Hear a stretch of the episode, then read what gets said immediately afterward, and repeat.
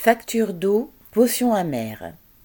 Le prix de l'eau a augmenté en moyenne de 4,9%, mais dans certaines villes ou départements, la hausse est bien plus forte, 14% en Charente-Maritime, 15% à Clermont-Ferrand, 12% à Belfort, pour reprendre quelques exemples cités aux informations télévisées.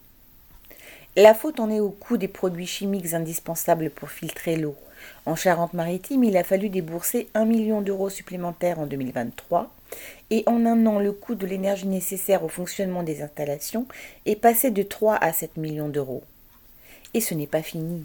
Dans de nombreuses localités, les citernes fuient, les canalisations sont à remplacer et les services publics locaux manquent des fonds nécessaires pour les remettre en état. Quant à l'État, il fait la sourde oreille. Le résultat se voit déjà sur la facture de tout un chacun. Parfois près d'une centaine d'euros à débourser en plus en un an. Piocher dans la poche du consommateur, au lieu de s'en prendre au coffre des grosses sociétés de la chimie et de l'énergie, c'est tellement plus simple. SM.